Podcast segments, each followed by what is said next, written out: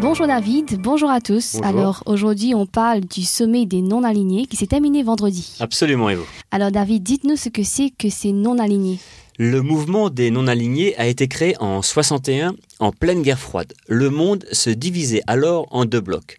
L'URSS d'un côté et les États-Unis de l'autre. Chaque bloc cherchant à rallier le reste du monde avec lui. Des pays ont alors cherché à se protéger de l'influence de chaque bloc et voulaient rester neutres. Ils ne voulaient donc pas s'aligner avec l'un ou l'autre, d'où le nom les non-alignés. Parmi les pays les plus importants de ce rassemblement, on compte l'Inde, le Pakistan, l'Iran, la Corée du Nord, l'Algérie, etc. Et c'est combien de pays environ? Alors c'est à peu près 120 pays aujourd'hui, ça représente 55% de la population mondiale. Eh ben c'est pas rien. Mais cette idée de n'être sous l'influence d'aucun bloc semble légitime, non? Oui, tout à fait. À l'époque, ce rassemblement avait toute sa place. Mais aujourd'hui, le monde n'est plus divisé en deux blocs, mais en de multiples blocs, avec les grandes puissances comme les États-Unis et l'Union européenne, le Japon, la Chine, mais aussi toutes les puissances en devenir comme l'Inde et le Brésil. On distingue clairement plusieurs blocs. On dit que le monde est devenu multipolaire. C'est un mot à s'habituer, car on va l'entendre de plus en plus souvent. Donc aujourd'hui, la raison d'être de ce rassemblement des non-alignés n'est plus vraiment justifiée. De plus, le but de ce mouvement est d'être une organisation soudée, unie, afin d'avoir un poids géopolitique dans le monde, d'avoir une voix qui est forte. Mais ça n'a jamais été vraiment le cas, car depuis le début, il y a toujours eu un manque de cohésion. Par exemple, en 1979, quand l'URSS avait envahi l'Afghanistan, certains pays non alignés approuvaient cela, alors que la majorité des pays arabes qui sont eux aussi non alignés étaient contre. Autre exemple, Cuba, qui se dit non aligné, a toujours été du côté du grand frère russe contre les Américains.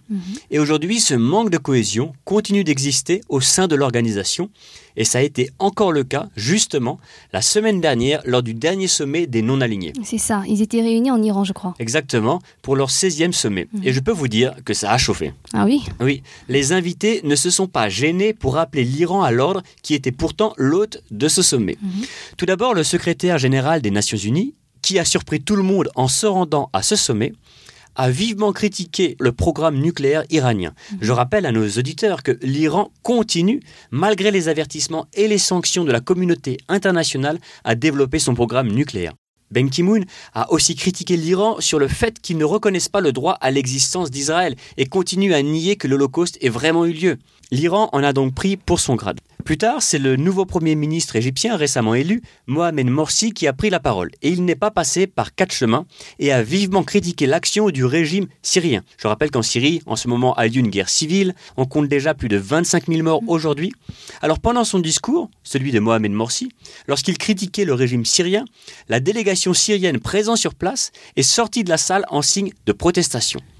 Le Premier ministre égyptien ne visait pas seulement le gouvernement syrien en parlant de la sorte, mais également le gouvernement iranien qui est le premier allié du régime syrien. C'est clair. L'Iran, en organisant ce sommet des non-alignés, espérait rallier des pays pour défendre son programme nucléaire et aussi faire un contrepoids aux grandes puissances occidentales et surtout aux États-Unis. L'impérialisme devait en prendre pour son grade. Mais finalement, c'est l'inverse qui a exactement eu lieu. Non seulement l'Iran n'a rallié personne avec elle, mais en plus, ils se sont fait remonter les bretelles et tout ça chez eux. Même si l'Iran a été vivement critiqué chez elle, cela n'a pas changé d'un iota le soutien envers la dictature de Bachar el-Assad. Car dès le second jour du sommet, le président iranien ainsi que le chef spirituel iranien se sont entretenus et ont témoigné de leur soutien au Premier ministre syrien. Allez, le mot de la fin. Manque de solidarité et hypocrisie caractérisent le mouvement des non-alignés. Après plus de 50 ans d'existence, ce mouvement ne sert à rien. Il n'y a ni idéologie, ni feuille de route, et à cause de leur manque de cohésion, ils n'ont aucun poids dans la politique internationale. Quant à l'Iran, qui espérait recevoir du soutien en organisant ce sommet, se sont pris le retour de flamme et continuent de s'isoler un peu plus sur la scène internationale. Finalement, les non-alignés portent bien leur nom, aucun n'est sur la même ligne. Retrouvez l'actualité du jour sur.